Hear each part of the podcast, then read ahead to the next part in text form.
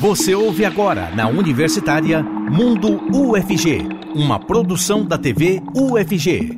Em 13 de setembro de 1987, aconteceu aqui em Goiânia aquele que seria o maior acidente radiológico do mundo. 35 anos depois, algumas perguntas continuam sem respostas. Hoje vamos falar sobre o acidente com o Césio 137 e sobre um evento da Liga Acadêmica de Física Médica da UFG que trata do assunto. Vamos falar também de um filme produzido por estudantes do CEPAI UFG que participa de uma mostra infantil em Florianópolis. Fique com a gente, o Mundo UFG está começando.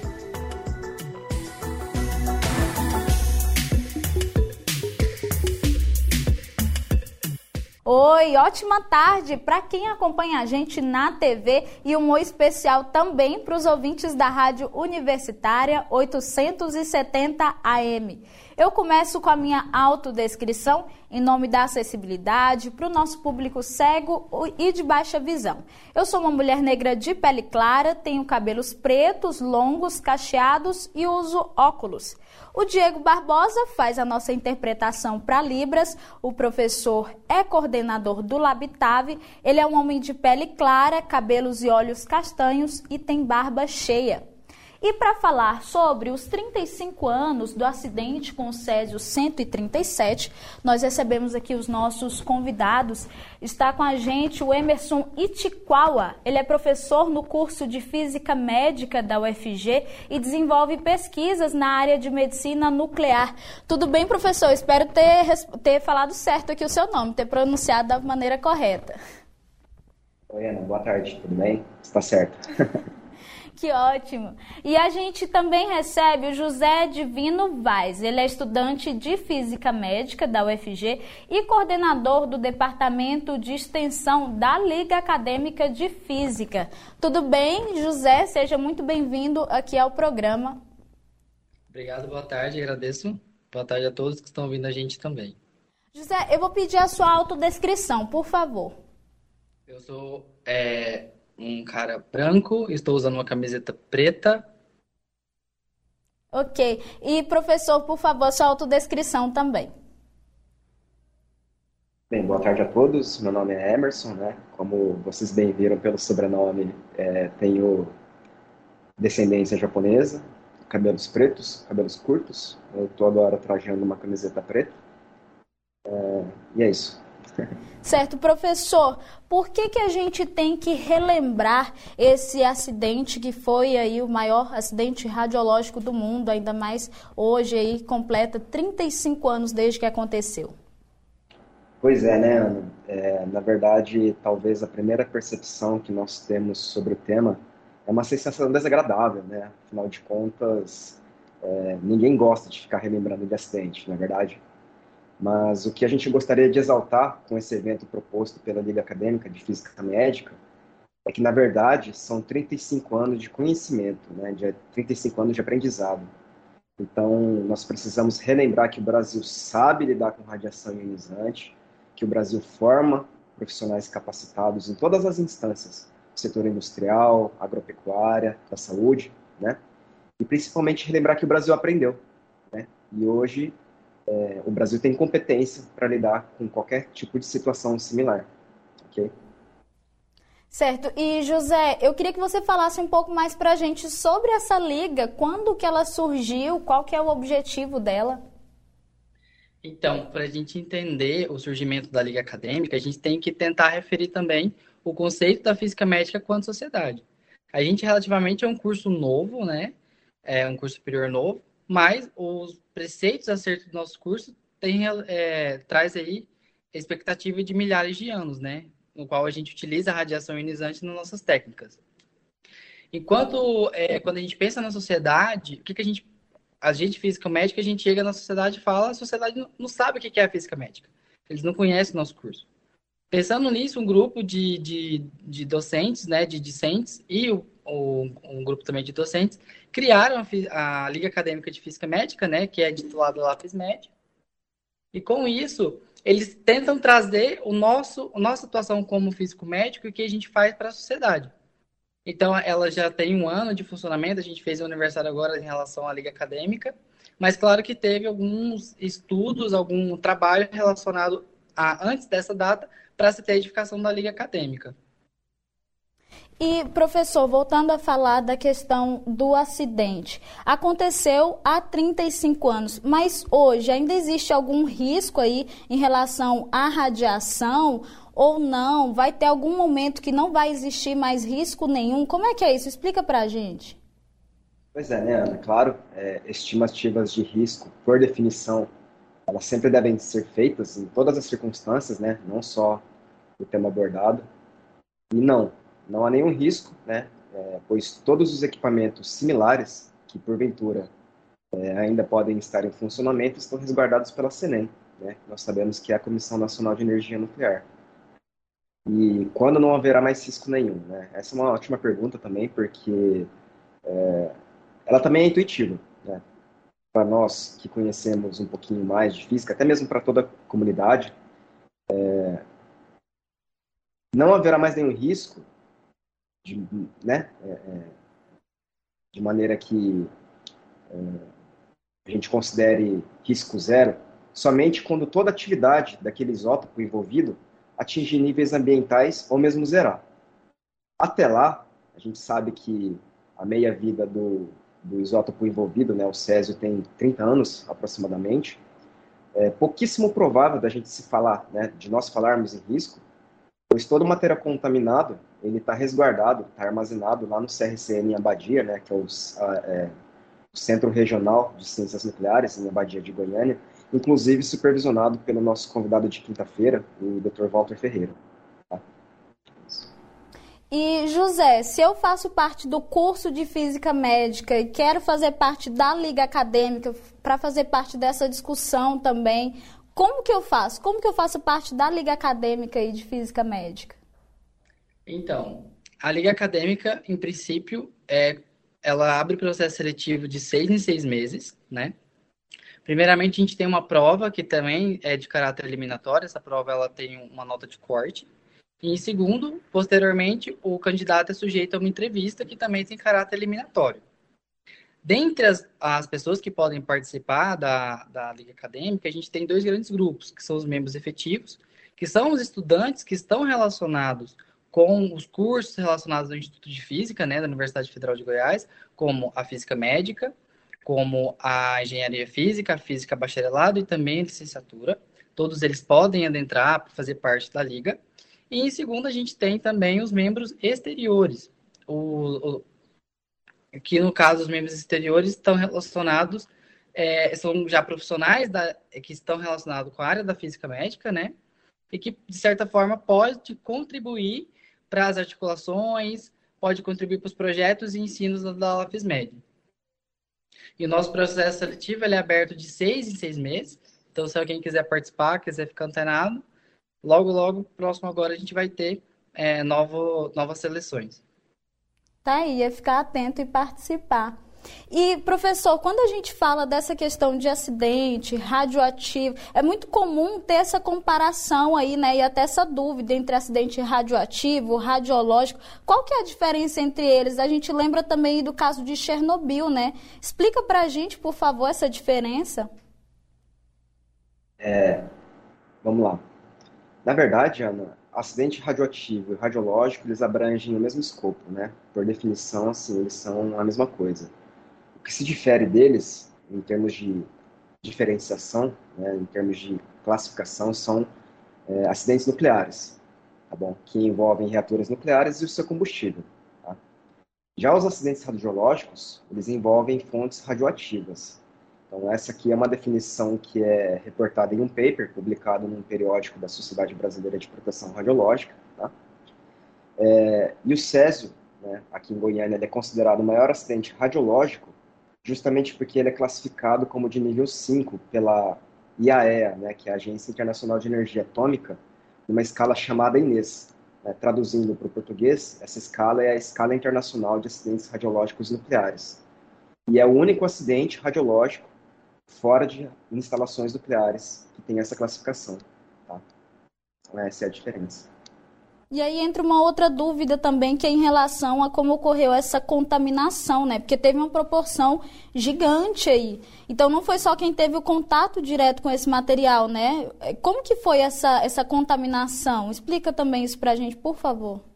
Tudo bem. É, segundo um relato, né, ou melhor, segundo um documento que está relatado, é, o evento é, que foi escrito pela Agência Internacional de Energia Atômica né, em, em 88, né, dois anos, um ano depois do acidente, né, a contaminação ocorreu com equipamento de teleterapia, né, ou radioterapia, abandonado e que continha o isótopo radioativo, o Césio-137.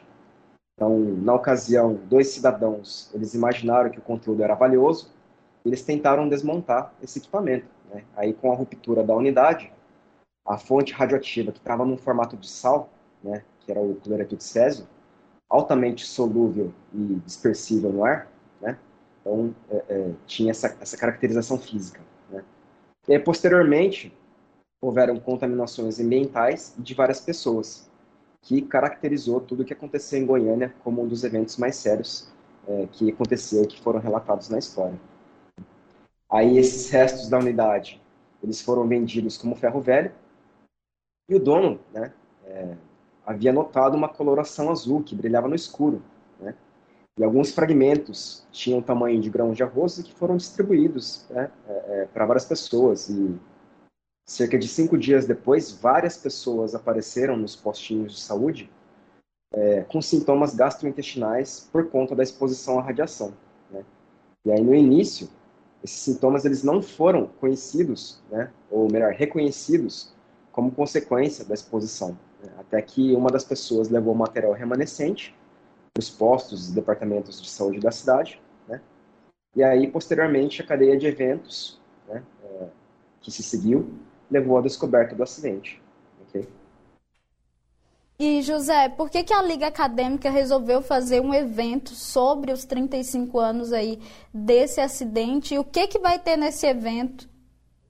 Então, primeiramente, a ideia de fazer esse evento em relação ao SESI foi até uma conversa que uma outra discente do curso de Física Médica, também participante da Liga, teve até com o professor convidado, o professor Emerson, durante uma disciplina que a gente cursa, que é a dosimetria. E com isso, ela, ela a Kisla Borges, no caso, ela faz estágio na CRCN, né, lá em Abadia de Goiás, no qual ela conheceu a personalidade do convidado, do palestrante, né, o Walter Mendes, e o professor propôs da gente fazer esse momento, né? Ele, os dois proporam a gente fazer esse momento junto para a gente é, trazer esses 35 anos após esse, esse o acidente que aconteceu, né? E o que, que a gente pretende com o evento é trazer o Walter Mendes, né, para palestrar para gente, 35 anos após, né, exatamente 35 anos, porque o, o acidente aconteceu no mês de setembro. Então a gente traz o Walter Mendes, uma, uma pessoa que está relacionada com, com o acidente, né, de maneira direta, para palestrar para a gente trazer também a atuação do físico, né? Porque o Walter é físico. E a gente, como física médica, estando inseridos no Instituto de Física, nós trazemos ele nessa, nessa realidade de 35 anos após esse acidente e também uma maneira de, em memória, as vítimas do acidente que, que de certa forma, abalou não só Goiânia, não só Brasil, como o mundo inteiro, né? Foi manchetes mundiais. Quem não é da, da, área da física também pode participar, né? Fala pra gente quando é que vai acontecer, deixa o canal no YouTube aí, por favor. Claro, claro. Então, é, o, o evento é aberto ao público, todo mundo que sentir a vontade pode participar, né? O evento vai acontecer de duas maneiras, de forma presencial e de forma transmitida ao vivo. De forma presencial, ele vai acontecer no Instituto de Física, no Teatro 1, lá na dependência da Universidade Federal, né, de Goiás e no, lá no Campo Samambaia. E também ele vai ser transmitido através do Instagram da Liga Acadêmica, né? Arroba Lafismed. E quem não puder participar de maneira presencial, convidamos aqui para participar também de maneira remota. Se tiver alguma dúvida, como o Walter está inserido de maneira direta, se quiser eh, trazer alguma dúvida para a gente, a gente vai levar durante o evento para sanar. Bacana. E falando em YouTube, eu quero ler aqui uns comentários que deixaram lá no nosso canal, na nossa transmissão no YouTube. A Karine está dizendo assim, ó, lembro com nitidez o quanto abalou as nossas vidas. Todos nós goianos ficamos abalados nesse período. Um abraço a toda a equipe da TV UFG, tema bastante pertinente. Muito obrigado, Karine, por deixar o seu comentário lá para a gente. É, professor, eu queria perguntar para você, você falou no início que a gente aprendeu também com isso. É, hoje, como que é feito esse descarte de material radiológico dos hospitais? Seu microfone, professor. Obrigada. Obrigado. Pois é, Ana, é, já adianto, que hoje em dia é tudo muito controlado, tá? Bom, então Todo material utilizado em ambiente hospitalar, nós caracterizamos, do ponto de vista da proteção radiológica, em fontes seladas e não seladas. Né? As não seladas, por si só, apresentam um invólucro que é protegido né? e que é, é, é salvaguardado pela equipe de físicos, pela equipe, pelo staff do hospital. Né? É, não são nunca expostos, ok? E também nós temos as fontes não seladas. As fontes não seladas, elas ficam armazenadas em um local dentro do serviço, que é comissionado pela CENEM, né, que é a sala de rejeitos. Esses rejeitos radioativos, eles ficam reservados numa área controlada, né, o público não acessa, até atingirem níveis mínimos de radiação para poder ser descartado. E aí é o papel do físico médico fazer controle diário desses rejeitos, com os propósitos agora supracitados, né, e supervisionar todas as etapas, desde a chegada dessas fontes não seladas, né, otimização da aplicação diagnóstica desse, desse material radioativo e também é, supervisionar o correto descarte. Certo. Bom, eu quero aqui agradecer a presença de vocês. José, muito obrigada. E se quiser deixar mais uma vez o convite para o pessoal, fica à vontade. Claro, claro. Vou reforçar aqui o convite, né, do nosso evento que vai acontecer. Vai ser agora no dia 15, às 9 horas da manhã, né, na parte da manhã. O evento ah, vai acontecer de maneira presencial e de maneira é, vai ser um evento híbrido, né, de maneira presencial e vai ser transmitido ao vivo. De maneira presencial, para quem puder ir, vai ser vai acontecer no Instituto de Física, lá no campus Samambaia, no anfiteatro do, IE, do Instituto de Física 1. E também o evento vai ser transmitido de maneira é, remota pelo Instagram da Liga, da Liga Acadêmica, arroba Lafismed. Se alguém não puder participar, pode acompanhar a gente pelo, pelo Instagram.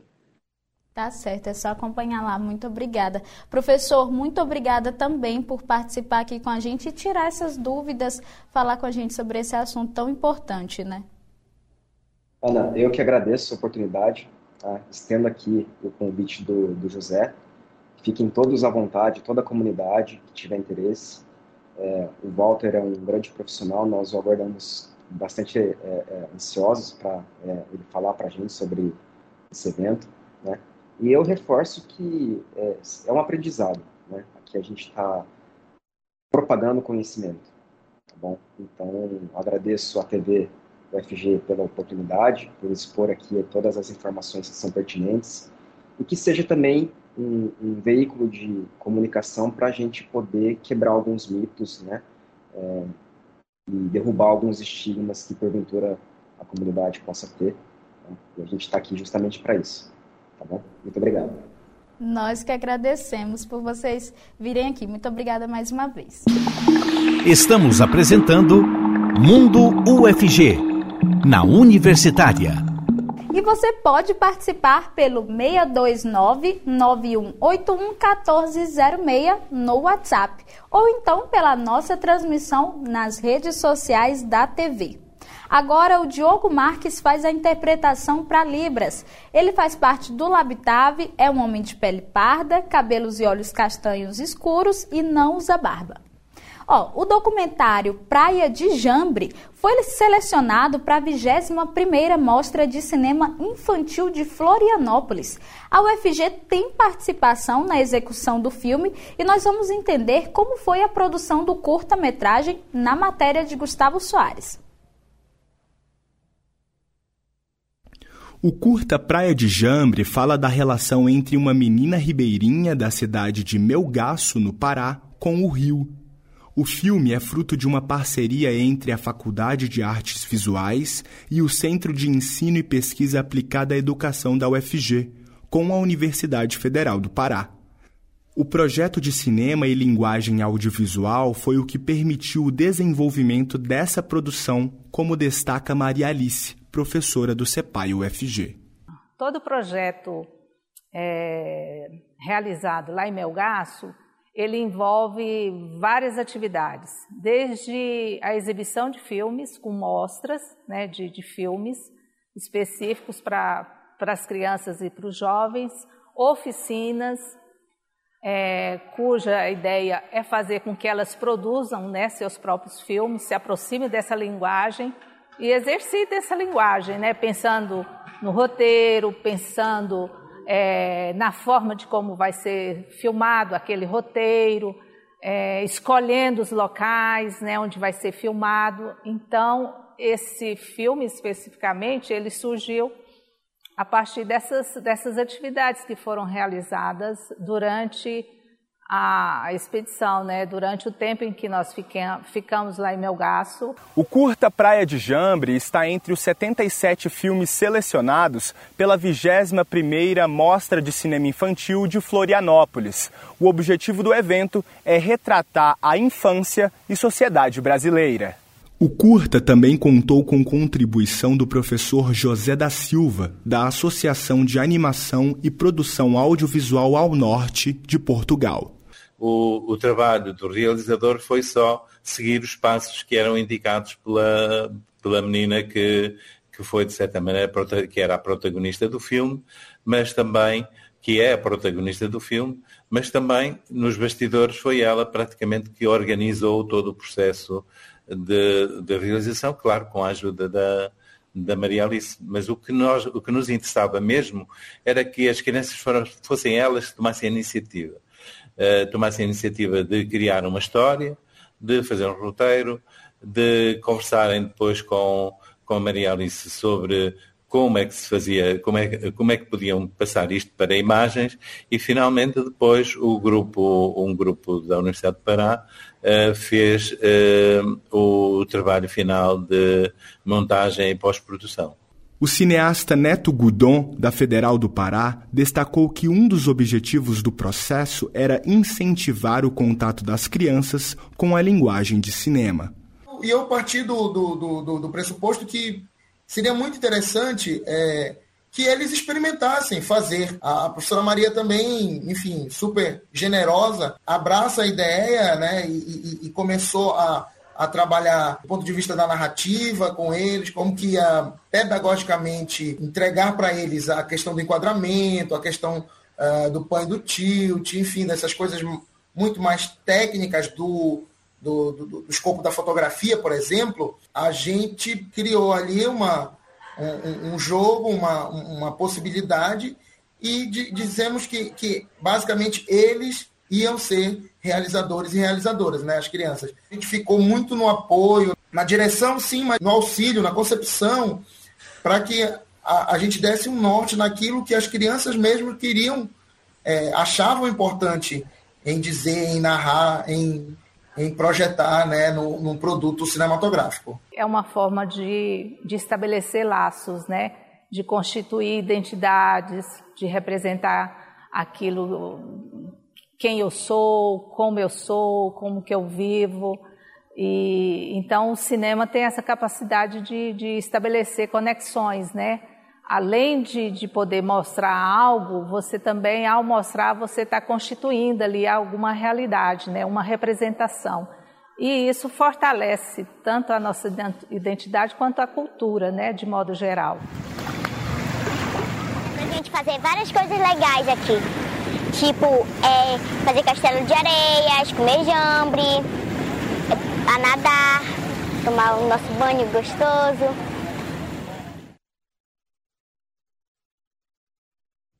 Muito legal. Bom, a gente está cada vez mais preocupado com nossa segurança, principalmente nas redes, não é verdade? Sabia que a UFG tem uma especialização na área? Vamos conhecer? Você tem interesse por segurança em redes e sistemas? O Instituto de Informática oferece a especialização nessa área desde 2019. O curso tem como público-alvo os estudantes de Ciências da Computação, Engenharia da Computação, Engenharia de Software e Sistemas de Informação. A especialização em segurança em redes e sistemas pretende capacitar o estudante para atuar em funções que envolvam a avaliação, desenvolvimento e implantação de soluções para segurança em redes. Para saber mais sobre o curso, acesse o site inf.ufg.br barra espsegurança, sem cedilha, ou entre em contato pelo telefone 62 3521 1713. É amanhã a quinta edição da Feira Interinstitucional Agroecológica. A Amanda Dutra traz essas informações e muitas outras sobre esses e outros eventos que ocorrem na UFG.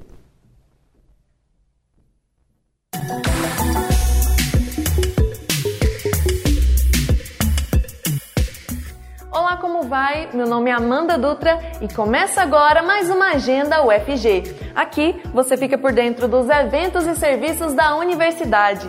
Sou uma jovem mulher de pele clara, com cabelos pretos e crespos na altura dos ombros, e hoje eu uso uma bandana azul. Estou em um corredor de um prédio da UFG com janelas de vidro dos dois lados. Vem aí a nona Olimpíada de Empreendedorismo Universitário. O evento, promovido anualmente pela Pró-Reitoria de Pesquisa e Inovação da UFG, tem o objetivo de descobrir jovens com talento e aptidão empreendedora, estimulando a curiosidade científica e incentivando o desenvolvimento de projetos com potencial de mercado. A nona Olimpíada vai ser inteiramente online. Podem participar estudantes que estejam regularmente matriculados em cursos de graduação ou pós-graduação. As inscrições vão até o dia 3 de outubro, às 3 horas da tarde, por meio de um formulário eletrônico. Para encontrar esse formulário e mais informações, acesse sei.ufg.br. E amanhã ocorre a quinta edição da Feira Interinstitucional Agroecológica. Esse projeto de extensão é realizado pela UFG em parceria com o Instituto Federal de Goiás e o Instituto Federal Goiano. A feira pretende promover a segurança alimentar e nutricional do campo para a cidade, além de gerar renda para as comunidades e estimular a agricultura familiar de base ecológica em Goiás. Os horários e locais variam no decorrer do dia. Para saber mais, acesse o site proec.ufg.br. E se você gosta de uma boa conversa, assista ao programa Lattes Mais Não Morde. Ele é apresentado pelos professores Anselmo Pessoa e Lisandro Nogueira e é exibido aos sábados às três da tarde na TV UFG ou no canal do SEB UFG no YouTube. Na edição do próximo sábado, o programa recebe o professor doutor Daniel de Lima Araújo, do ramo da Engenharia Civil. E eu me despeço por aqui. Essa foi a agenda de hoje. Continue acompanhando a nossa programação e até mais.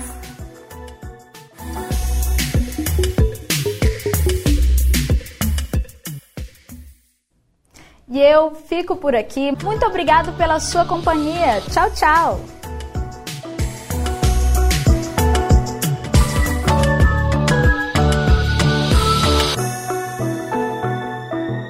Você ouviu na Universitária Mundo UFG, uma produção da TV UFG.